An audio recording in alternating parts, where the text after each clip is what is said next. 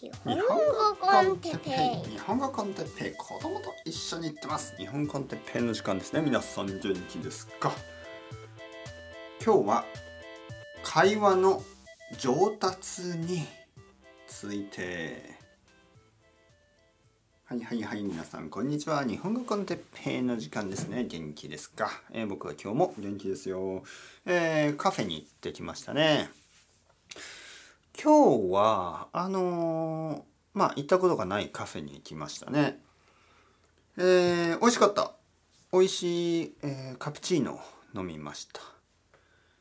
えー僕はカプチーノ頼んで奥さんはカフェラテを頼んだんですけどほとんど同じでしたね。カプチーノの方が普通は泡が多いですけどそんなになかったかな。ほとんど同じでしたね。何が違うのかなと思って。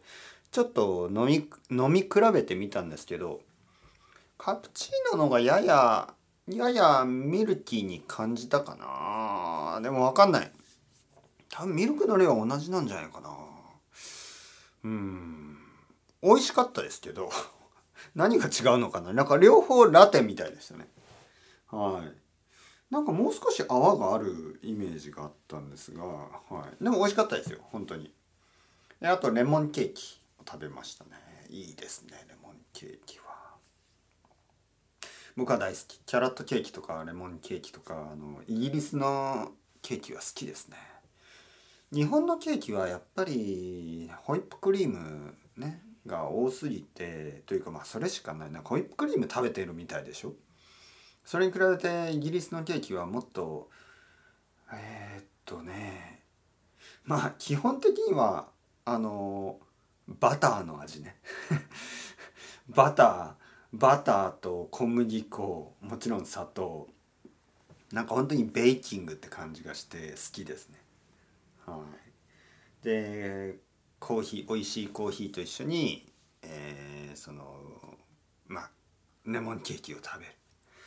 悪くない。ちょっと暑いな。ちょっとエアコンつきますね。まだ昼はちょっと暑いです。ね、うん、はいはいはい。よかったですよ。でどんな話をしたかというと、まあ、奥さんが あの日本語のね会話があんまりこう上達してない気がするって言い出してえそう？でもそもそも上達会話の上達ってどういうことかなっていう話をしましたね奥さんと一緒に。うん。僕が思う会会話の上達っていうのは、まあ、まずですねあの生徒さん日本語の生徒さんね、えーたくさんいますが、えー長い人はもう本当に3年ぐらいかな。えーまあ普通の人でもまあ1年ぐらい一緒に話してますね。えー新しい生徒って僕にとっては珍しいんですね。新しい生徒をあのあんまり取ってない時もあるしまあ今は取ってますよ。はいだから時間がある人はどうぞどうぞ。いやちょっとわかんないなこのこのポッドキャストをアップロードするタイミングがちょっとまだわからないからもしかしたらクローズしてるかもしれないけどまあもしかしたら新しい生徒を募集してるかもしれません、まあ、ちょっと気になる人は愛登記哲平先生チェックしてみてください。でまあ生徒さんたちはほとんどの人がまあ1年以上。多分一番多いのが1年から2年2年ぐらいの人は一番多いと思いますね。長い人はもっと長い。でそういう人たちとずっと話してますよね。でじゃあ彼らの話すのが上手くなったかというとまあもちろん上手くなってるんですけどじゃあ何が上手くなったかっていうことですよね。あの普通いろいろな話をする時にその文法のストラクチャーあの構文っていうの構造というのかな。文法のストラクチャーはほとんど変わりません。あの会話ですから。そんなに長いセンテンスは使わない作らないですよね。で文法的にも結構シンプルですよね。そんなに複雑な文法は使わない。あの話し言葉ではね。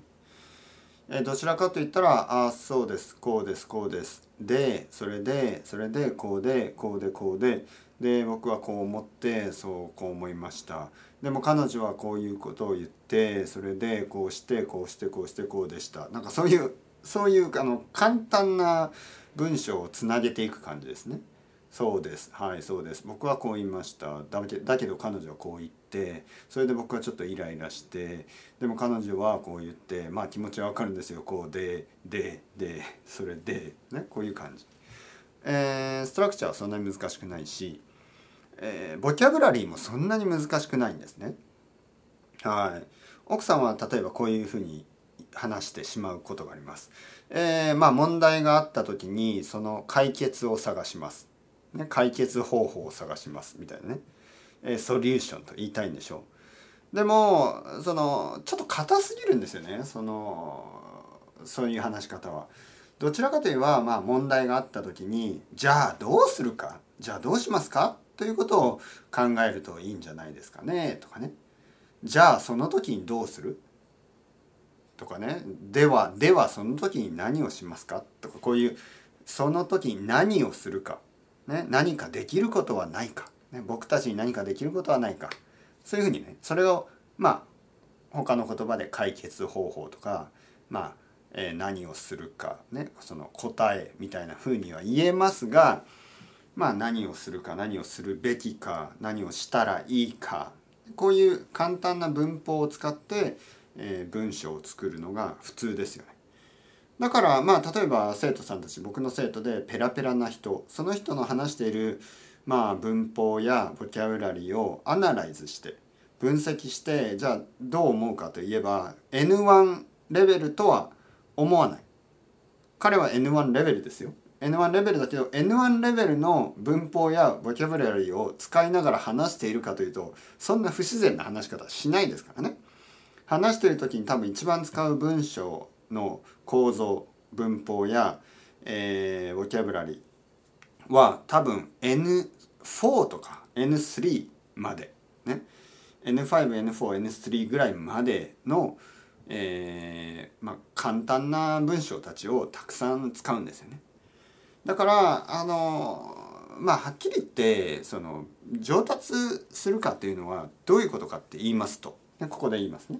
どういうことかというとあのいろいろなトピックについて話せるようになるということです。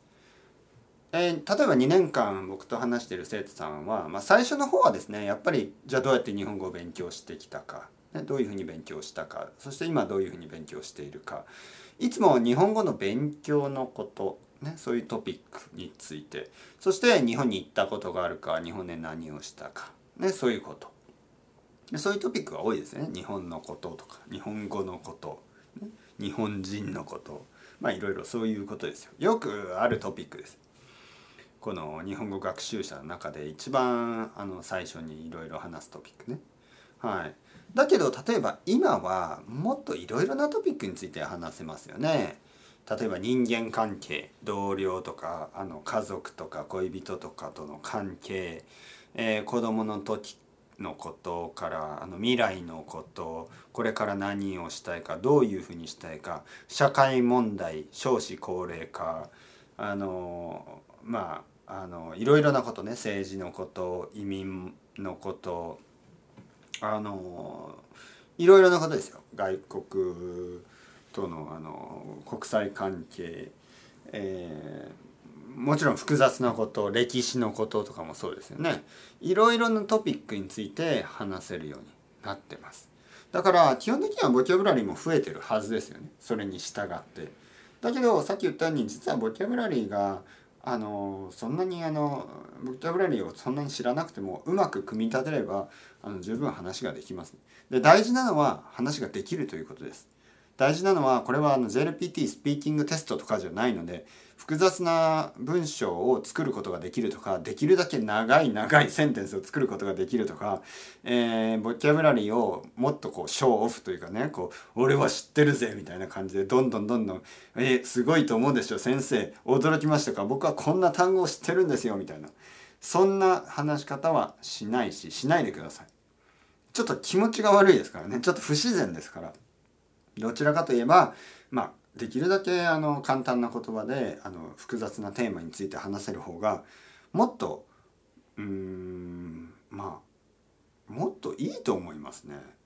なんかその単語やあの文法その日本語のことにとらわれすぎるとそれを考えすぎるとなんか目的が違いますからね目的はあのあなたの日本語そのその人の日本語のうまさを、えー、見せる場所ではないんですよね。目的は僕たちはじゃあ例えば歴史問題だったらどういうふうにその歴史問題をこれから解決していけばいいのか。じゃあどうしてその教育の問題を解決していけばいいのか。どうしたら人間がこれからあの争いなく平和な時代を作ることができるのか。あのどうすればお金と時間とのバランスを取ることができるのか。どうすればあの同僚や家族や恋人と誤解がなくあの問題がなく一緒に楽しく生きていくことができるのかそういうことですよ。そういう答えのないような難しいトピックたちをあの考えてみる、ね、そして意見を交換してみる。で僕と生徒さんで意見を交換しながらなんかこうちょっとインスピレーションがねお互いにお互いインスパイアしてなんかちょっとは今日はなんかあのいい話ができたと思えばそれでそれが一番素晴らしい日本語のまあ間接的にね間接的にそれがそれが一番素晴らしい日本語のレッスンになるというふうに僕は信じてます。はい、やっぱりそういう例えばね僕と僕の生徒さんたちが他の日本人と話した場合あの他の日本人はびっくりすると思う。えこんなテーマについてあの話話せるんですね。こんな複雑なテーマについて毎週その哲平先生という人と話してるんですか？っていうふうに驚くと思います。はい、日本人同士でもそんなあのテーマについて話すことは少ないですからね。話せる人もいないし。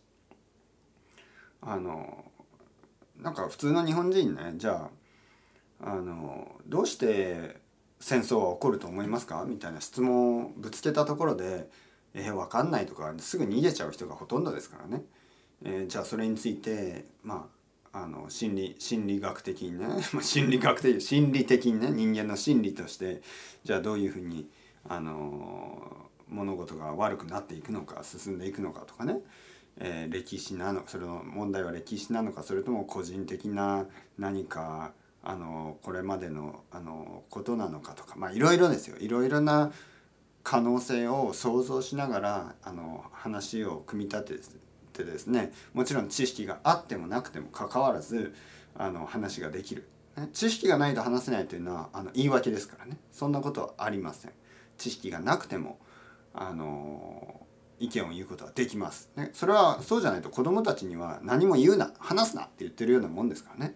僕の子供は全然わからないことが多いですよ。にもかかわらず彼はどんどん言います。自分の意見をどんどん言う。それは素晴らしいことだと。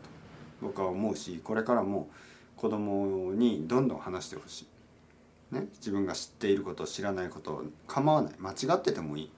あの間違ってたら明らかに間違ってたら僕は言うしまあでもほとんどのことはよくわからないでしょ。はい、どうして喧嘩すると思う、ね、子供にね。どうして喧嘩って起こると思う？って言ったら子供はあの頑張って話しますよね。そしてそれが結構あのなるほどと僕が思うことも多い、ね、だからあの人生の経験がない子供でさえも自分の意見をどんどん言うのでもちろん僕たちがまあ20歳30歳40歳50歳60歳それぐらいの人たちじゃないですか僕たちは。だからまあ自分の意見をいろいろなトピックについて自分の意見を言う。これはあの本当に素晴らしいことですからね。間違ってることはほとんどないです。明らかになんかおかしい。この人おかしいでしょっていうことはちょっとあの言わせてもらうけどほとんどの場合はあのまあ面白い意見になりますからね。うん。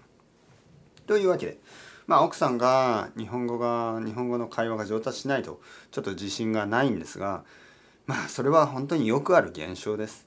はい、よくある現象。まず大事なのはですねあのー、まあいろいろなトピックについて話し続けるということです。そうそうそうそうすればまあ少しずつ自信がついてきます。はい。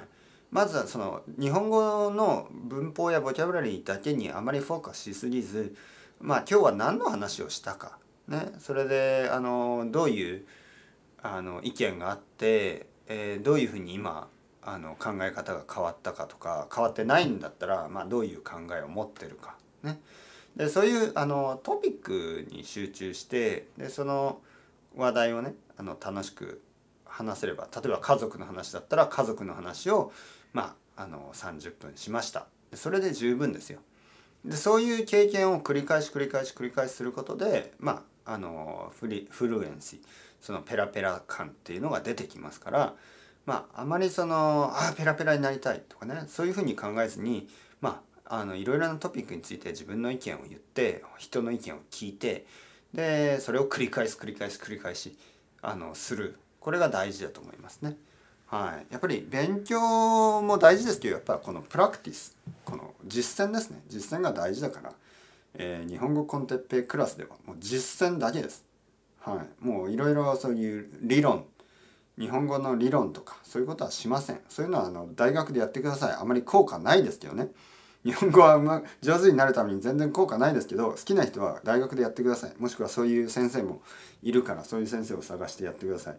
何の効果があるかというと多分あの言語学みたいな勉強すればその他に言語学を勉強した人とその言語の話は楽しくできるでしょう。だけど全ての人が言言語が話せるからといって言語学的アプローチに興味があると言ったらそんなことはないですからね。はい、だからあのまあ好きな人はそうやって言語学をやればいいんじゃないですか。でも外国語を話すということと言語その外国語について言語学的に勉強するっていうことは全く全くとは言えないけど結構別のことですからね。だからあの音楽は音楽を楽しむスポーツはスポーツを楽しむそれと同じようにあのゲームを楽しむね。そのスポーツのゲームを楽しむ、えーそれと同じように、まあ、練習も含めてね。それと同じように日本語は日本語のセオリー。日本語のセオリー。その、えー言語言語のセオリーじゃなくて言語を話して使ってですねトピックですよ。そこに集中してあの人とたくさん話をする。これが日本語上達の、えー一番大事な方法だと思います。まあ唯一と言ってもいい。あの日本語が上手くなるなるためには日本語をたくさん使う。それだけですね。えー奥さん上手くなってますよ。今日だって多分1時間ぐらいかな。僕と日本語だけで話しましたから上手くなってないわけがないでしょ。日本語1時間日本人と僕はそんなにあのゆっくり話さないしまあ奥さんと普通に話してますからね。あのでもやっぱり本人は気が付かないんですよね。あの上達してるっていうのまあ性格にもよるしね。奥さんはすぐそう「ああ私の日本語は」って言ってしまうんですけど現実的にはかなり上手くなってます。だだけどやっぱりなんかこう「ああ私はいつも同じなんか単語を使ってる」とか思うでしょ。でもいつも同じ単語を使う何が悪いですか、はい、いつも同じ単語を使うっていうのはあの普通のことです。ネイティブだってそんないろいろな単語使わないです。僕も本当に毎日使ってる単語ってすごいリミットがありますよね。本当にあの自分でいつもいつも同じ文法の話し方だないつも同じ単語を使ってるなと思います。でも全然問題ない、そっちのがあのパワフルですよ。なんか変でしょ？いつもいつも違う構文やいつもいつも違うボキャブラリーをあの使わなければいけないと思っているネイティブなんていないでしょ？はい、でも外国人の学習者の場合はちょっとそこ言語について考えすぎなんですね。でも言語を意識しすぎるとちょっとなんか疲れてしまいますからあんまりこう言語に意識しすぎずやっぱりトピックをあのテーマですね。何について話がその話題にフォーカスしてもっとあの会話を楽しんでほしいなと思うというのを奥さんに伝えました。皆さんどう思いますか？それではそろそろ時間ですね。アスタルーゴまたね。またね。またね。